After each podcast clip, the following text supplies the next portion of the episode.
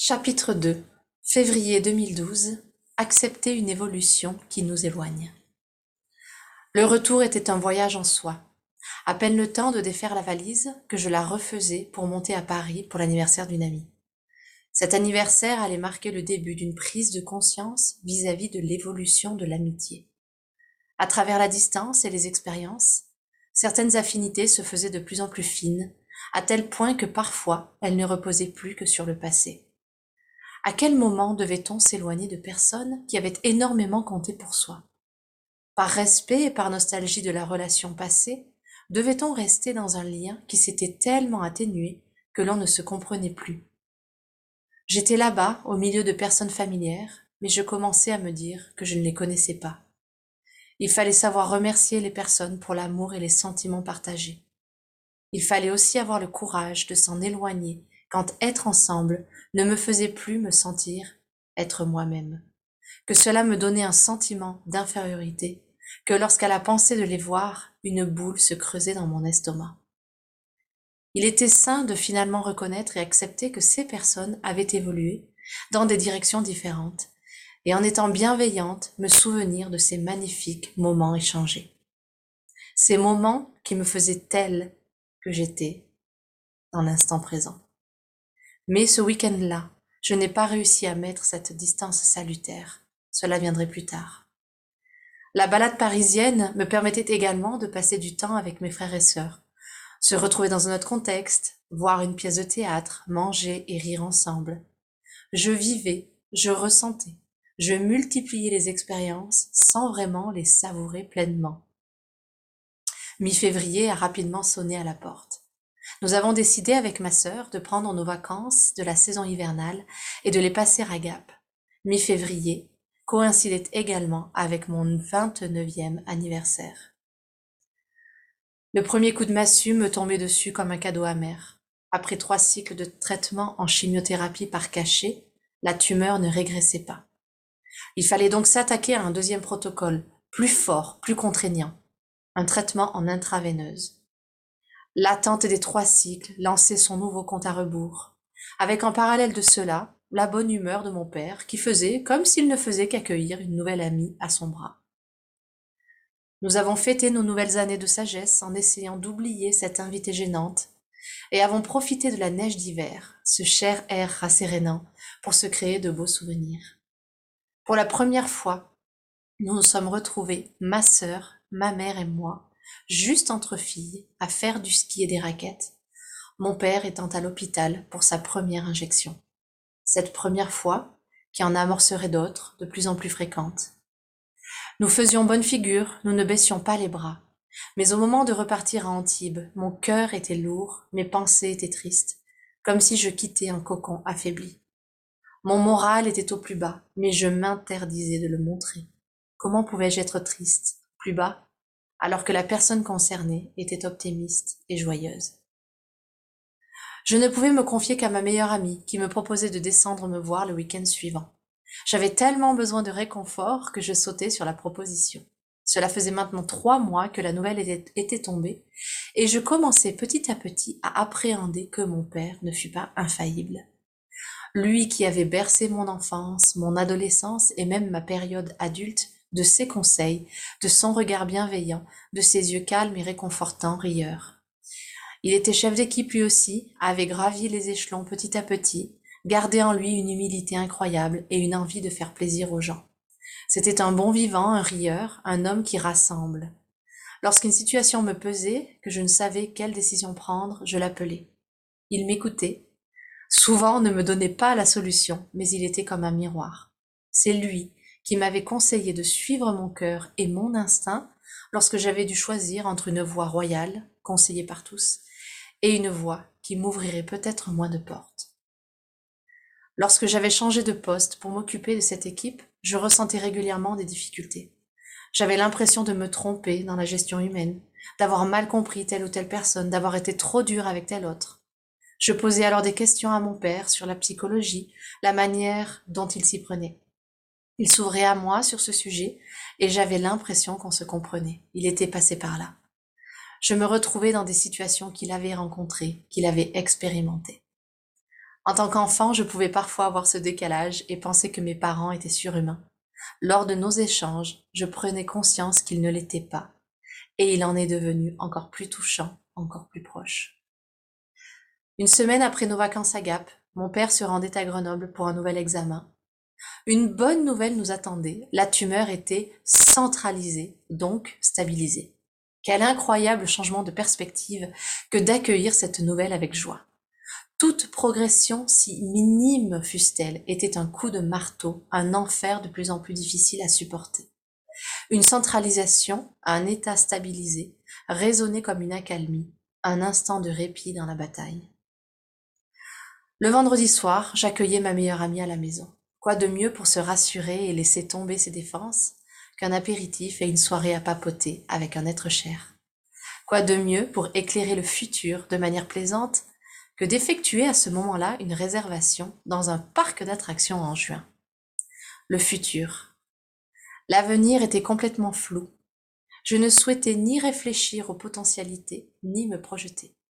Je ne faisais que suivre les jours un à un, me laissant guider par les opportunités. Nous avons donc profité de cette délicieuse journée de fin d'hiver sur la côte. Plage, restaurant, puis soirée télévision avec plateau repas et bon dessert. Souvent, la simplicité est gage de réussite. Les éclats de rire et une bouteille de cidre m'ont fait oublier le poids de l'attente et de la peur. Pour la première fois depuis très longtemps, cette nuit-là, je dormais bien. Un sommeil réparateur, ressourçant, loin de mes rêves chargés d'émotions et de quêtes héroïques. dans ce chapitre 2, euh, qui s'appelle Accepter une évolution qui nous éloigne, euh, ce qui est vraiment prédominant, c'est la notion de relation et la notion d'évolution. Comment est-ce que, euh, en évoluant, je maintiens ou pas des relations qui existent depuis longtemps?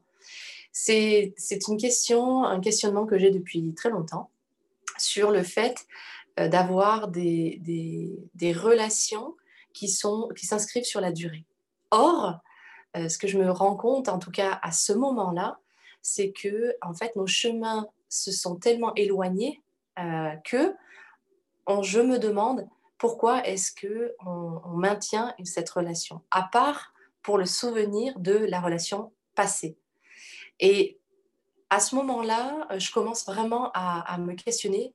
Je suis dans un endroit où je me sens mal. Euh, je suis dans un endroit où, en fait, je, je ne suis plus moi-même, je ne suis pas moi-même. Et je commence tout juste à m'en rendre compte. Je commence tout juste à me rendre compte que euh, le fait d'être avec euh, certaines personnes me fait me sentir très très mal. Alors, effectivement, on pourrait dire, eh bien, c'est une opportunité exceptionnelle et extraordinaire pour aller justement voir à l'intérieur qu'est-ce qui fait que je me sens si mal, qu'est-ce qui fait que j'ai ce complexe d'infériorité, etc. Donc ici, en fait, il y a vraiment deux aspects. Il y a la notion de l'évolution qui peut euh, va faire que les chemins s'éloignent et c'est OK et, c'est euh, rentrer dans la gratitude et dans, dans des remerciements par rapport à tout ce chemin qu'on a fait ensemble. Et il y a le deuxième aspect qui est euh, bah, l'autre est un miroir et si je me sens si mal, bah, est-ce que je pourrais aller voir et transmuter en fait ce qui, ce qui me fait me, me, sentir si mal? également dans ce chapitre, j'aborde la notion de tout petit changement par euh, des détails. C'est-à-dire, on commence à voir le, et à percevoir le changement qui arrive par de toutes petites choses. Par exemple, euh, le fait que le ski, eh bien, on se retrouve à être juste entre filles euh, avec ma mère et ma sœur, alors que mon père, qui d'habitude nous accompagnait toujours, c'est-à-dire qu'on faisait pratiquement jamais une sortie de ski sans lui, n'est pas là. Et donc, ça commence petit à petit à inscrire doucement ce, euh, par ces petits détails le changement d'équilibre, le changement qui est en train d'opérer, en tout cas dans, euh, dans notre sphère. J'aborde également euh, la notion de, de, masque, de faire bonne figure. à un moment donné, je parle que je ne voulais pas montrer à mes parents, à mon père, que je me sentais très triste parce que euh, je ne voulais pas euh, rajouter de la peine à, sa condition, et notamment au fait que euh, lui semblait, alors j'écris il était, parce que c'est la perception que j'avais à l'époque, mais peut-être qu'il semblait optimiste et qu'il ne l'était pas. je n'en sais rien puisqu'il ne l'a jamais communiqué. En fait, euh, cela me, montre à quel point, en fait, c'était un jeu de masque. Euh, je n'ai pas réussi à exprimer que je me sentais triste. Je n'ai pas, essayé de faire bonne figure pour moi intérieurement ne pas rajouter de la peine à quelqu'un. Euh, alors que peut-être que finalement, si on en avait parlé, si on avait juste posé les choses, ça aurait enlevé euh, une certaine charge euh, émotionnelle, énergétique de tous les côtés. Et cela m'amène à la prise de conscience de son humanité. Et ça, quand j'ai relu le, chapitre là pour, vous, ça m'a fait, ça m'a fait, ça m'a ému, ça m'a fait vraiment chaud au cœur parce que ça m'a montré que il y a ce piédestal qu'on peut mettre sur les parents qui sont invincibles, qui sont infaillibles, etc. Et, en fait, de les reconnecter, en fait, comme moi, de m'être reconnecté à son humanité, à ce qui fait qu'il est humain, euh, autrement que il est divin. eh bien, c'est ce qui aussi permet de créer une connexion, une relation qui est de plus en plus authentique. C'est de se connecter à, à, l'homme qui est, en face de moi, pas juste au père, mais à l'homme, à la personne qui est en train de vivre quelque chose et, euh, qui, entre guillemets, me protège. en tout cas, je sais qu'il m'a protégée euh, en tant que parent par rapport à l'enfant. Mais de voir, en fait, son humanité me l'a rendu beaucoup plus proche, beaucoup plus... Euh, eh bien, comme si je pouvais accéder à, son, à un espace euh, auquel je n'avais pas accès auparavant. Et puis quand même, euh, dans ce chapitre 2, euh, il y a la, bonne nouvelle du répit, la maladie qui, qui se stabilise et qui, et qui se, se, calme. Alors, elle n'est pas en rémission, mais elle se stabilise. Et ça, pour moi, dans ce chapitre 2, cela amène le, le, fait d'accueillir ces moments de grâce, d'accueillir ces moments de respiration, euh, de, soulagement et, de les voir, en fait, de les percevoir et de, et de les savourer. Parce que, en fait, euh, la vie est faite de situations, de plein de situations, qu'elles soient dites négatives ou entre guillemets positives. C'est la manière dont on réagit à ces situations-là. Et à ce moment-là, l'information qui est la maladie s'est stabilisée. Donc, ce n'est pas en soi une bonne nouvelle dans le sens euh, la, la, maladie euh, a régressé. Non, c'est la, la, maladie s'est stabilisée. C'est vécu comme une grande victoire. Et donc, c'est aussi une notion un peu de célébrer ces moments-là quand euh, bien, on a un enchaînement de, de, situations qui déclenchent des réactions émotionnelles assez fortes, de savourer l'accalmie qui se présente, quelle que soit sa forme. Et pour certaines, pour certaines personnes, ce n'est pas une accalmie. En tout cas, nous, nous l'avons vraiment vécu comme une accalmie. Le chapitre 2, il, aborde également la notion d'instant présent, de futur, euh, et notion d'attente. Alors, ça, je ne m'en suis pas rendu compte tout de suite. C'est en le relisant plusieurs fois que je m'en suis rendu compte. Dans spiritualité, on parle beaucoup de savourer l'instant présent. Dans le chapitre 2, et puis bon, chapitre 1 aussi, je, parle beaucoup que euh, j'essaie de vivre l'instant présent. En fait, il y a vraiment une double lecture là-dessus. C'est que c'était vivre un instant présent pour fuir ma situation. Et donc, je le faisais complètement. J'avais l'impression de le faire en conscience, mais pas du tout. Euh, je le faisais par peur de, euh, bah, de sortir de cet instant présent, c'est-à-dire par peur de ce qui pouvait se présenter demain. Euh, et d'ailleurs, quand je, parle à un moment donné, je ne projette plus rien. parler du futur, pour moi, c'est très, très compliqué.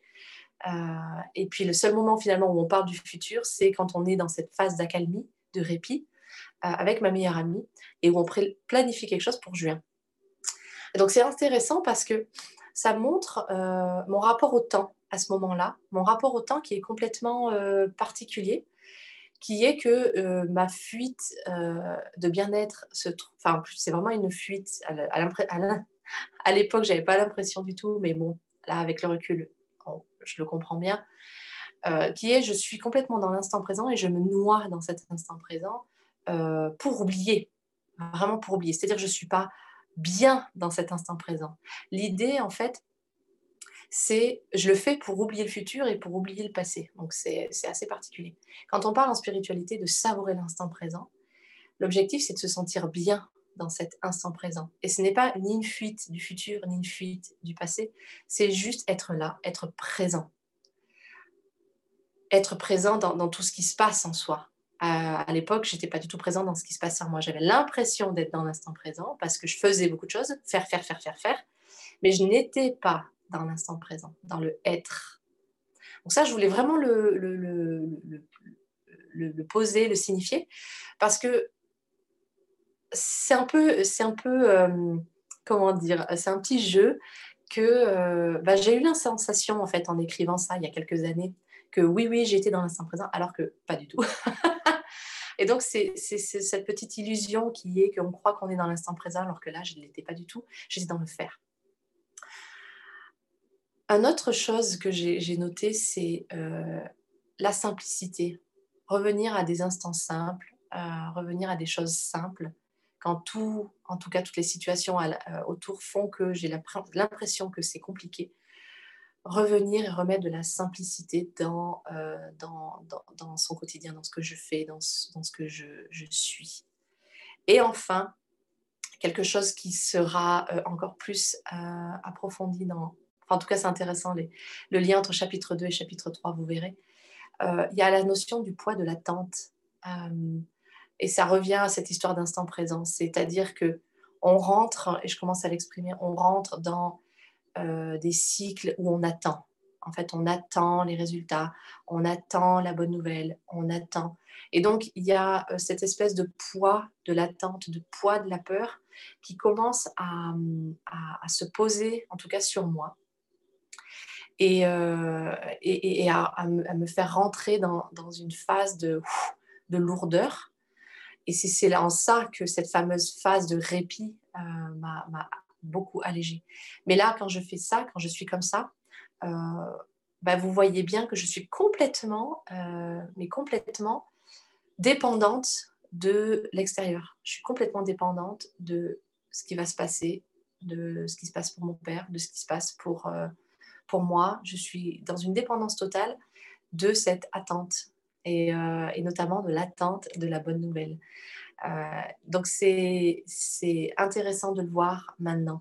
Et c'est aussi pour ça, si je reviens, donc au début je parle des relations, à la fin je parle de ce côté un peu où j'attends, où j'arrive pas à me projeter dans le futur, etc. Et donc le, le fait d'être, même si je, suis dans des relations qui me font me sentir mal, eh bien je, me je, me, je suis quand même euh, dans des relations. Et on expliquera, j'expliquerai dans le chapitre 3 euh, la notion de, justement, quand je pars d'une relation, qu'est-ce qui se passe? Euh, Ou en tout cas, quand je commence à ouvrir la porte, à, à changer quelque chose, qu'est-ce qui se passe derrière? Voilà pour ce chapitre 2.